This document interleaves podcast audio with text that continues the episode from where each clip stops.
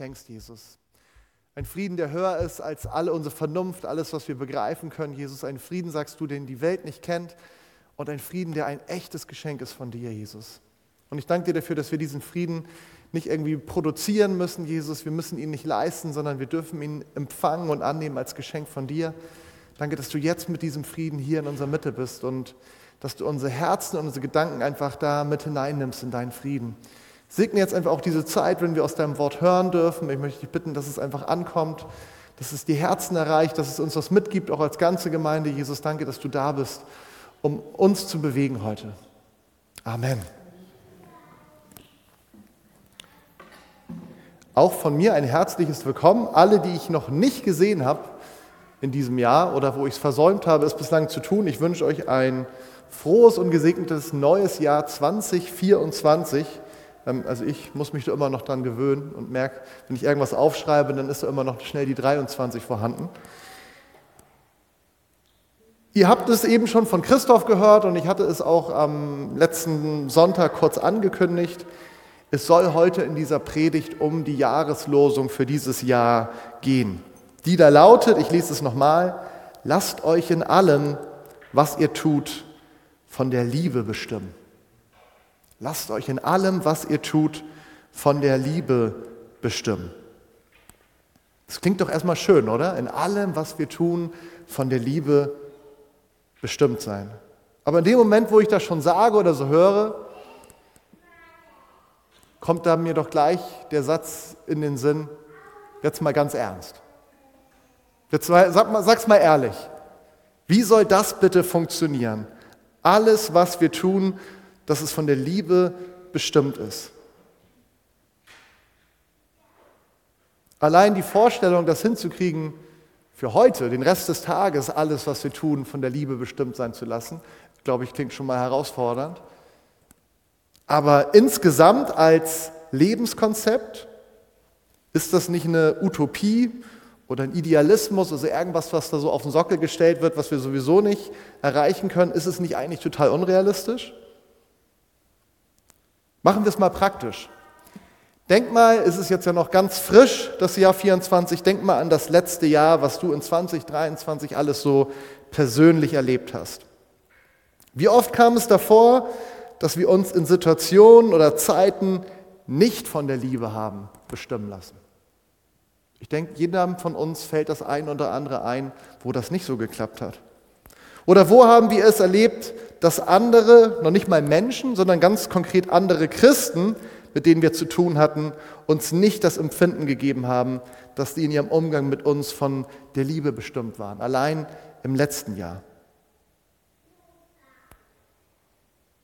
Wo drin kann das so gewesen sein? Ist das vielleicht durch Worte geschehen oder auch durch unterlassene Worte, also Worte, die uns nicht zugesprochen wurden, durch Taten oder durch unterlassene Taten, durch einen Blick oder auch durch einen unterlassenen Blick?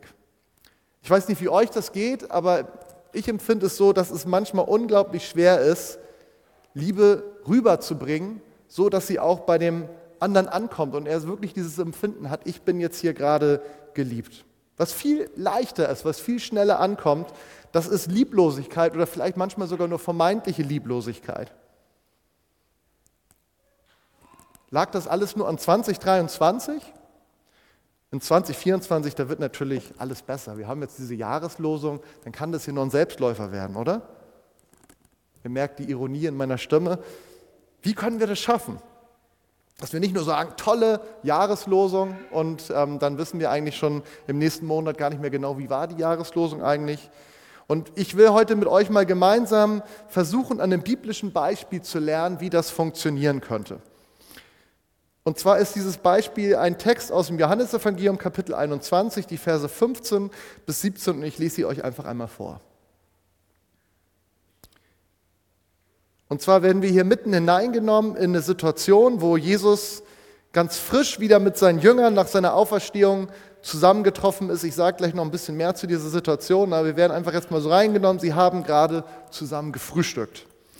Als sie gegessen hatten, sagte Jesus zu Simon, Petrus, Simon, Sohn des Johannes, liebst du mich mehr als irgendein anderer hier? Petrus gab ihm zur Antwort, ja Herr, du weißt, dass ich dich lieb habe. Darauf sagte Jesus zu ihm, Sorge für meine Lämmer. Jesus fragte ihn ein zweites Mal, Simon, Sohn des Johannes, liebst du mich? Petrus antwortete, ja Herr, du weißt, dass ich dich lieb habe. Da sagte Jesus zu ihm, hüte meine Schafe. Jesus fragte ihn ein drittes Mal, Simon, Sohn des Johannes, hast du mich lieb? Petrus wurde traurig, weil Jesus ihn nun schon zum dritten Mal fragte, hast du mich lieb? Herr, du weißt alles, erwiderte er. Du weißt, dass ich dich lieb habe. Darauf sagte Jesus zu ihm, Sorge für meine Schafe. Wenn wir gar keine Ahnung haben, was passiert hier, eigentlich, wie kommt dieses Gespräch zustande, da könnte einem das schon so ein bisschen suspekt vorkommen. Wenn man Elternteil ist, dann vielleicht nicht. Da ist man das gewohnt, dass man ständig das Gleiche gefragt wird ähm, und äh, man versucht es immer wieder auf die gleiche Art zu beantworten und versucht nicht aus der Haut zu fahren. Aber so ein Gespräch unter Erwachsenen, wie Petrus und Jesus das gewesen äh, sind, ist doch schon irgendwie komisch, könnte man denken. Immer wieder diese Frage, erstmal liebst du mich mehr als alle anderen, dann liebst du mich, liebst du mich. Wir wollen uns mal kurz anschauen, was ist denn die Vorgeschichte zu diesem Gespräch. Die Vorgeschichte ist, dass Jesus gekreuzigt worden war und er war dann wieder auferstanden und er hatte sich dann diverse Male seinen Jüngern gezeigt. Also es war allen klar, Jesus lebt, er ist auferstanden, er wirkt mitten unter uns. Selbst der letzte Zweifler, der ähm, war überzeugt, das war der Thomas. Und auf die Initiative von Petrus, Jesus immer mal wieder erschienen. Petrus kam irgendwo auf die Idee und hat gesagt zu ein paar von den Jüngern, wisst ihr was Leute, lasst uns doch einfach an unsere alte Wirkungsstätte und zu unserer ursprünglichen Arbeit, sie waren ja Fischer, lasst uns da mal zurückkehren. Back to the roots, zurück zu den Wurzeln, könnte man sagen. Und Petrus, das war ja der gewesen, der nach großspurigen Versprechungen, die er gemacht hatte, ich gucke das mit euch gleich gemeinsam nochmal an, was er da so versprochen hat, er war der, der am Ende Jesus verraten hat, der gesagt hat, ich kenne den Mann überhaupt gar nicht, wer ist das? Da könnte man sagen, was für eine Lieblosigkeit als Freund. Und zu diesem Zeitpunkt, wo sie wieder zusammenkommen, obwohl sie sich einige Male gesehen hatten, hat es immer noch keine Aussprache gegeben zwischen Petrus und Jesus über diesen heftigen Vertrauensbruch, der zwischen ihnen vorgefallen war. Und nun taucht Jesus auf einmal an diesem See auf und es ist irgendwie wie ein neuer Anfang. Wenn wir uns anschauen, wie hat denn Jesus Petrus damals berufen ist, wiederholt sich irgendwie alles. Es kommt wieder dazu, dass sie auf dem See sind und nichts gefangen haben und Jesus, und sie haben ihn dann noch gar nicht erkannt, ruft ihm zu, wirft ihm eure Netze aus und sie werfen ihre Netze ins Wasser und auf einmal ist das Netz proppevoll. Und auch ist es wieder so, dass Petrus so begeistert ist, weil er dann auf einmal denkt, das kann doch eigentlich nur Jesus sein, dass er ins Wasser springt. Und Jesus, der wartet am Ufer auf sie und hat bereits alles vorbereitet. Es gibt ein schönes Frühstück und anschließend einen Spaziergang von Petrus und Jesus. Und ich überlege so, was Petrus wohl auf diesem Spaziergang und als sie losgegangen sind, durch den Kopf gegangen ist. Auf jeden Fall so von dem, was wir wissen, ist es wahrscheinlich das allererste Mal gewesen nach diesem Verrat, nach der Kreuzigung, nach der Auferstehung, dass Petrus und Jesus wirklich mal so ein ganz persönliches Gespräch wieder miteinander gehabt haben. Und in meiner Vorstellung ist ja vielleicht auch bei Männern eher mal so, haben die nicht gleich angefangen zu quatschen, sondern sind vielleicht einfach erstmal schweigend nebeneinander hermarschiert am See. Und was ist Petrus da durch den Kopf gegangen? Vielleicht so hat er versucht, es auszuformulieren. Wie, wie entschuldige ich mich jetzt bei Jesus am besten? Der weiß ja ganz genau, was gewesen ist. Was, was sage ich jetzt? Ist es überhaupt entschuldbar, was ich da getan habe? Gibt es überhaupt eine Entschuldigung für das, was ich gemacht habe? Ist das jetzt vielleicht der Zeitpunkt, wo Jesus mir sagen wird, und da hat er ja alles recht zu, dass er sagt, du weißt du was, Petrus, unsere Freundschaft, die ist beendet, das war's. Vielleicht gingen mir auch Gedanken durch den Kopf, wie kann ich das nur wieder gut machen? Was kann ich tun? Was kann ich sagen? Was kann ich Jesus anbieten, um das ein bisschen aufzuwiegen, diesen Vertrauensbruch, den ich begonnen habe? Oder vielleicht war es auch einfach nur die Überlegung, wie komme ich raus aus dieser Situation? Wie komme ich weg? Wie schaffe ich das, dass überhaupt gar nicht erst ein richtiges Gespräch anfängt? Und das Spannende ist, dass am Ende nicht Petrus ist, der anfängt zu reden, sondern es ist Jesus, der anfängt zu reden. Und ich glaube, dass er, so wie er spricht, Petrus auf den kalten Fuß erwischt. Mit einer Frage, die Petrus so nicht erwartet hätte. Und trotzdem glaube ich, dass Petrus sofort gewusst hat, worum es hier eigentlich geht. Denn Jesus stellt Petrus die entscheidende Frage und das macht er dann gleich dreimal auf ein bisschen unterschiedliche Art und Weise. Dreimal, warum? Ich glaube dreimal einfach, weil das in der Bibel immer wieder unterstreicht. Wenn was dreimal wiederholt wird, dann dürfen wir aufmerken, hier kommt jetzt wirklich was sehr, sehr Wichtiges. Aber ich glaube auch dreimal, weil Petrus ihn ja auch dreimal verraten hatte. Und er fragt Petrus dreimal, liebst du mich? Und wenn wir in den eigentlichen Text reingehen, das ist im Deutschen leider nicht so wirklich übersetzbar, dann merken wir, dass eigentlich Jesus nicht immer nach der gleichen Liebe hier den Petrus fragt. Er benutzt die ersten beiden Male ein Wort, das Agapao heißt. Also da geht es um eine Liebe, die wir übersetzen könnten, eine verständige, eine rücksichtsvolle, eine zielgerichtete Liebe, die die ganze Persönlichkeit mit einschließt, hauptsächlich aber eine willentliche Entscheidung ist. Da geht es nicht so sehr um Gefühl, da geht es um Entscheidung, aber die ganz tiefgreifende Konsequenzen haben. Eine Entscheidung zur Liebe, eine Liebe, die eigentlich auch nur durch Gott möglich ist. Und ganz zum Schluss, beim letzten Mal, benutzt auf einmal Jesus ein anderes Wort. Da fragt er auf einmal nach Phileo, also einer anderen Art von Liebe. Das ist ein warmes, natürliches und spontanes Gefühl der Zuneigung, eine emotionale Liebe. Das heißt, Jesus, wenn wir es zusammenfassen wollen, fragt er Petrus eigentlich sowohl danach, wie ist es mit deinem Verstand, mit deiner Entscheidung für mich, wenn es um Liebe geht, aber wie sieht es auch gerade in deinem Herzen, in deinen Gefühlen, in deinen Emotionen aus? Und wenn wir ein bisschen aufmerksam sind, dann merken wir, dass Jesus eigentlich mit dieser ersten Frage, wo er fragt, Simon, Sohn des Johannes, liebst du mich mehr als die anderen, dass das einen Grund hat, woher diese Frage kommt. Und dazu müssen wir ein Stück weit zurückspringen, ein paar Kapitel vorher, Matthäus 26 in die Verse 31 bis 35. Da geht es nämlich darum, wo Jesus das schon ankündigt, dass Petrus ihn verraten wird. Und zwar lesen wir da Folgendes. Unterwegs sagte Jesus zu seinen Jüngern, heute Nacht werdet ihr euch alle von mir abwenden, denn es heißt in der Schrift, ich werde den Hirten töten und die Schafe der Herden werden sich zerstreuen. Aber nach meiner Auferstehung werde ich euch nach Galiläa vorausgehen. Doch Petrus versicherte, und wenn alle sich von dir abwenden, ich niemals. Jesus erwiderte, ich sage dir, noch heute Nacht, bevor der Hahn kräht, dass du mich dreimal verleugnen.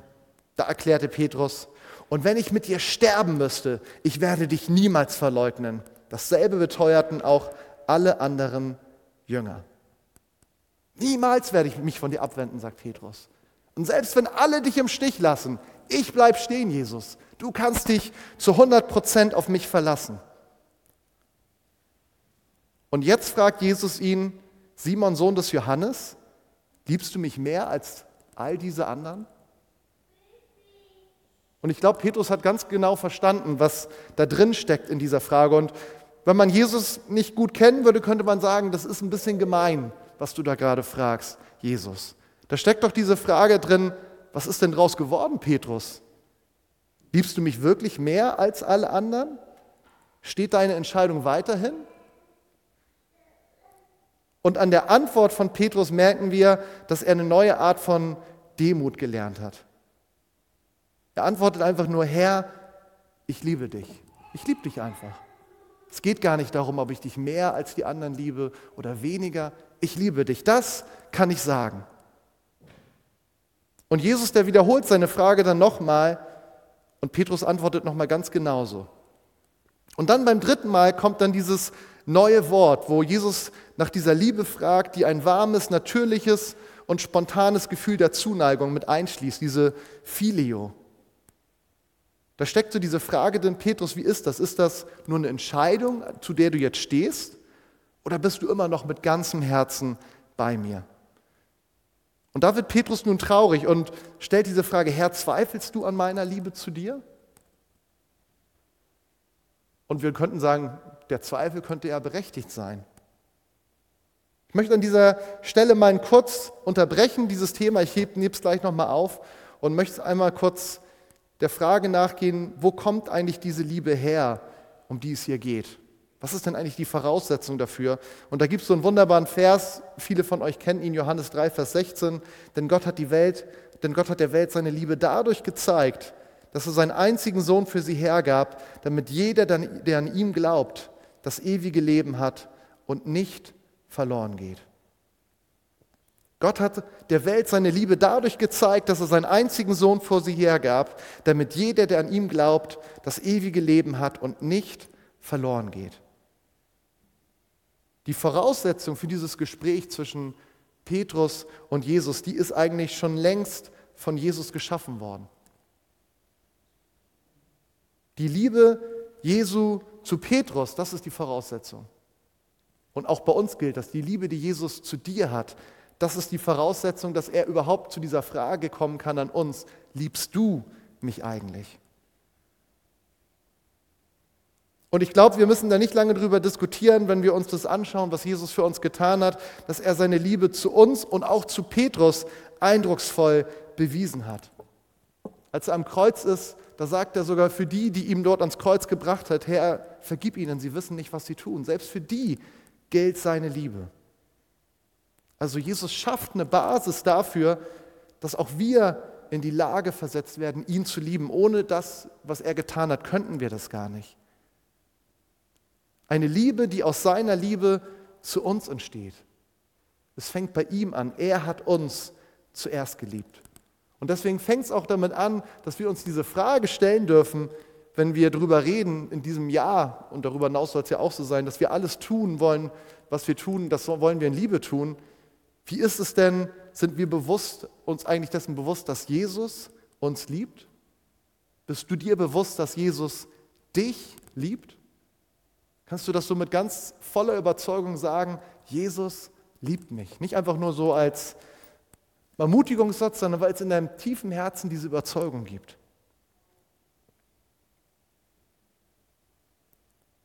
Jesus, der mag dich nicht nur. Er findet dich auch nicht nur ganz nett oder sympathisch. Ich glaube, manchmal findet er uns sogar ziemlich unsympathisch, wie wir uns verhalten. Aber lieben tut er uns trotzdem.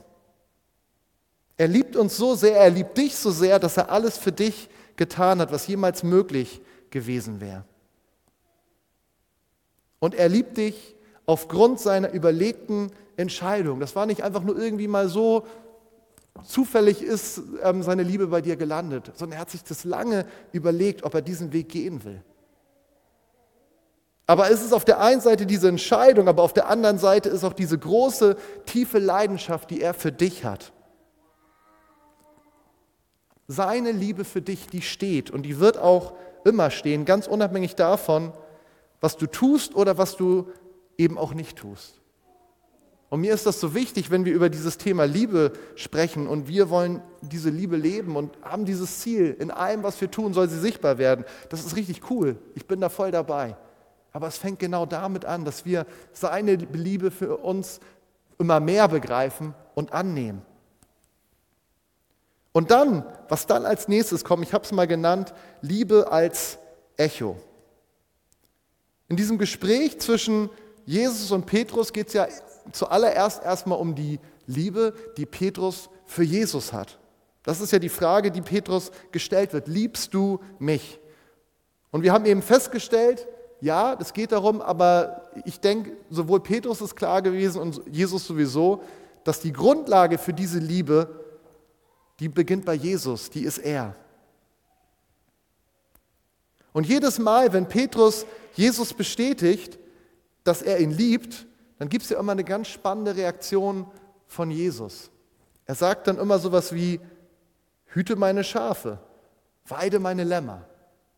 Da könnte man sich fragen, was soll das? Warum sagt er das? Könnte auch sagen, ja, das ist doch schön, Petrus.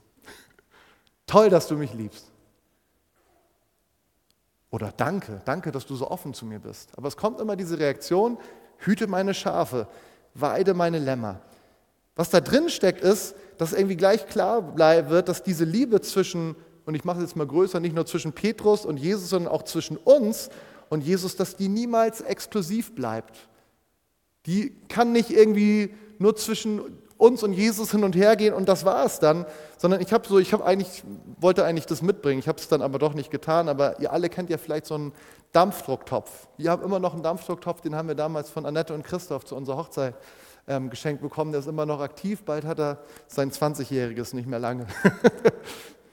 und so das Spannende an so einem Dampfdrucktopf ist ja, wenn ihr da mal mit gekocht habt, ich mache es häufiger mal, dann wird da irgendwie ordentliches reingeschmissen, dann machst du da das Wasser rein, also meistens hat man irgendwie Kartoffeln oder Gemüse drin und dann wartet man und hat den auf volle Pulle laufen und irgendwann, da ist so ein Ventil dran, dann irgendwann springt das Ventil auf und dann zischt es ordentlich oben nach draußen.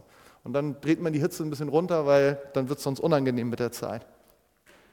So ein bisschen stelle ich mir die Liebe Jesu, die in uns wirkt, vor. Dass wir so wie so ein Dampfdrucktopf sind. Und wenn die Liebe ist irgendwann so stark, sein Wirken in uns ist so stark, dass es dieses Ventil braucht, und dann geht es automatisch raus. Wenn so ein Dampfdruck nicht dieses Ventil hätte, das wäre nicht gut, sage ich euch. Ich will so einen Topf bei mir nicht zu Hause haben. Dann wird es irgendwann richtig unangenehm. Und so ist es auch bei uns. Wenn wir die Liebe, die Jesus uns gibt, wenn wir sie nicht rauslassen, wenn wir das Ventil zudrücken oder ausbauen oder was auch immer, das ist nicht gut. Nämlich erst, wenn es rausströmt, dann ist es so, wie es sein soll. Lasst euch in allem, was ihr tut, von der Liebe bestimmen. Das ist nicht nur irgendwie so eine gut gemeinte Empfehlung von Paulus, sondern das ist schon ein Imperativ, es ist ein Auftrag. Es geht darum, eine Entscheidung zu treffen und zu schauen, wie können wir das umsetzen. Und genauso ist das mit diesem, wo Jesus sagt, kümmere dich um meine Schafe zu Petrus, weide meine Lämmer. Da geht es auch nicht nur darum, dass Jesus Petrus bittet, sondern er sagt, ich habe einen Auftrag für dich. Natürlich kannst du immer noch sagen, ich nehme den nicht an. Aber Jesus geht irgendwie ganz selbstverständlich davon aus, der Petrus, der wird es machen. Aber es geht bei all dem nicht zuerst um das, was wir tun sollen, sondern es geht um unsere innere Haltung? Ist es wirklich zuallererst die Liebe, die uns in allem bestimmt? Und am Ende ist das gar nicht so für andere sichtbar, sondern diese Frage können wir am Ende nur mit dem Gespräch mit Gott beantworten, ob es Liebe ist, die uns bestimmt oder auch was ganz anderes. Einige Dinge können nach außen total liebevoll sein, aber vielleicht sind sie am Ende nur berechnend. Die Liebe Jesu zu uns, die wir erwidern und die dann als ein Echo bei unseren Mitmenschen ankommt. Darum geht es eigentlich.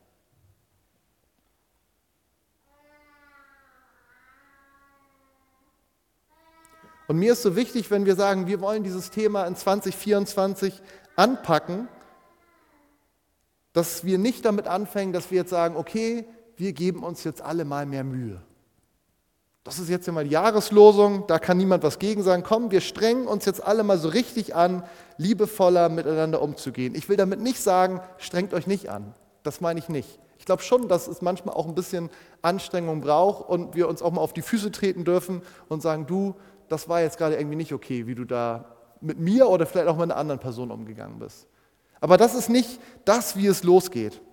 Es beginnt damit, dass wir die Liebe Jesu zu uns tiefer verstehen und dadurch erleben, wie er uns liebt. Damit beginnt das. Von daher, wenn du sagst, das finde ich toll, Liebe Jesu anwenden, mich in allem leiten lassen, dann solltest du damit anfangen, dich mal selber zu fragen, wie steht es denn eigentlich so um mein Bewusstsein der Liebe Jesu für mich? Und beschäftige dich doch mal ganz aktiv damit. Und vielleicht, wenn du merkst, hm, irgendwie ist das noch gar nicht so angekommen, dann formulier das doch vielleicht auch mal in einem Gebet und sag, du Jesus, ich würde mir so sehr wünschen, dass ich in diesem Jahr tiefer einfach in deiner Liebe eintauche. Und dass es nicht nur so ein theoretisches Verständnis ist, ich hab, kann da jetzt ein bisschen mehr zu sagen, sondern dass es etwas ist, was in meinem Herzen ankommt, wo ich in meinem Herzen diese Gewissheit habe, ich bin geliebt durch Jesus. Und das Spannende ist, wenn dann seine Liebe in unseren Herzen zunimmt, dann ist das wie dieser Dampfdrucktopf. Dann nimmt der Druck zu und es wird immer schwieriger für uns, diese Liebe nicht rauszulassen. Bei so einem Dampfdrucktopf musst du nicht daneben stehen und sagen, du komm bitte, wäre total schön, wenn jetzt mal hier ein bisschen mehr los ist, sondern wenn die Hitze an ist und es steigt, dann, wie gesagt, dann musst du irgendwann mit Gewalt das Ventil zuhalten, dass es nicht hochkommt und selbst das geht dann irgendwann nicht mehr. Und so ist es auch mit der Liebe Jesu. Wenn wir uns darauf konzentrieren, da tiefer einzusteigen, mit diesem Bewusstsein, wir wollen es nicht für uns behalten, sondern wir wollen jede Möglichkeit, die sich bietet, da wollen wir es rauslassen, dann passiert es am Ende ganz von allein. Das geht gar nicht anders. Einmal, dass diese Liebe dann zu ihm zurückkommt, aber dass diese Liebe auch die Menschen um uns herum trifft. Und natürlich, wenn ich von den Menschen um uns herum spreche, dann sage ich auch ganz bewusst zuallererst auch bei uns hier in der Gemeinde. Es gibt so viele Verse, die sagen, an der Liebe untereinander sollen die Menschen erkennen, dass Jesus Realität ist. Und da dürfen wir doch merken, bei uns und bestimmt auch in vielen anderen Gemeinden, da haben wir noch eine ganze Menge zu lernen. Es kommt noch nicht so oft vor, dass Leute zu uns reinkommen. Es kommt manchmal vor, aber nicht so oft, dass Leute kommen und sagen, wisst ihr was, ich war hier bei euch, habe eure Liebe gesehen und habe gesagt, Jesus, der ist Realität. Das gibt es manchmal. Aber eigentlich, das ist so ein Selbstverständnis, was uns eigentlich mitgegeben wird in der Bibel. Und wenn wir merken, das fehlt uns ganz oft noch, dann dürfen wir wachsen. Ich sage nicht, dass uns das ganz fehlt. Ich finde jetzt gerade jetzt so diese Zeit, auch gestern war das sichtbar und auch jetzt gerade in dieser Zeit, ähm, seit Fabian gestorben ist und wirklich so viel da an, an Zuneigung geflossen ist und wir zusammengestanden haben, da konnte man so ein bisschen was davon sehen. Aber ich glaube, die Herausforderung, es geht nicht nur darum, dass wir das in Krisen schaffen, zusammenzustehen, sondern auch in unserem Alltag. Dass wir in unserem Alltag schauen, wo will Jesus uns füreinander gebrauchen? In der Gemeinde und natürlich aber auch weit darüber hinaus. Ich bin schon am Ende meiner Predigt, langsam. Ihr dürft schon mal gerne nach vorne kommen. Aber noch nicht am Ende ähm, dessen, was ich heute mit euch vorhabe. Wir haben jetzt noch mal eine Zeit, wo wir ins Gebet und auch in, in Lobpreis gehen wollen. Und ich möchte euch für diese Zeit ein bisschen was mitgeben. Und zwar zwei Dinge. Das eine habe ich mal genannt, auch wenn es ein Wort ist, wo wir vielleicht ein bisschen schlucken müssen. Ich habe es Buße genannt. Aber Buße heißt ja nichts anderes als, ich gehe in eine bestimmte Richtung und dann kehre ich um und schlage einen anderen Weg ein. Das eine ist Buße, das andere ist eine Entscheidung, wobei Buße im Endeffekt auch eine Entscheidung ist. Wenn ich über Buße oder Umkehr spreche, dann möchte ich uns die Frage stellen, wo und wann hast du die Liebe Jesu im letzten Jahr aus dem Blick verloren und hast andere Maßstäbe angelegt? wo es nicht Liebe, sondern irgendwas anderes war, was dich vor allen Dingen bestimmt hat. Da gibt es so vieles. Kann Angst sein, kann Streben nach Erfolg sein, kann sein, dass du gesagt hast, ich will jetzt irgendwie hier meine Erfüllung in was auch immer finden. Also was hat dich angetrieben im letzten Jahr? Was war so das Stärkste? Vielleicht kannst du das gar nicht so einfach sagen, dann darfst du gleich noch ein bisschen mal in dich reinschauen.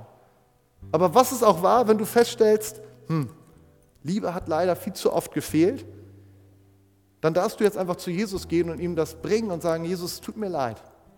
Ich möchte da wirklich einen anderen Weg in 2024 einschlagen.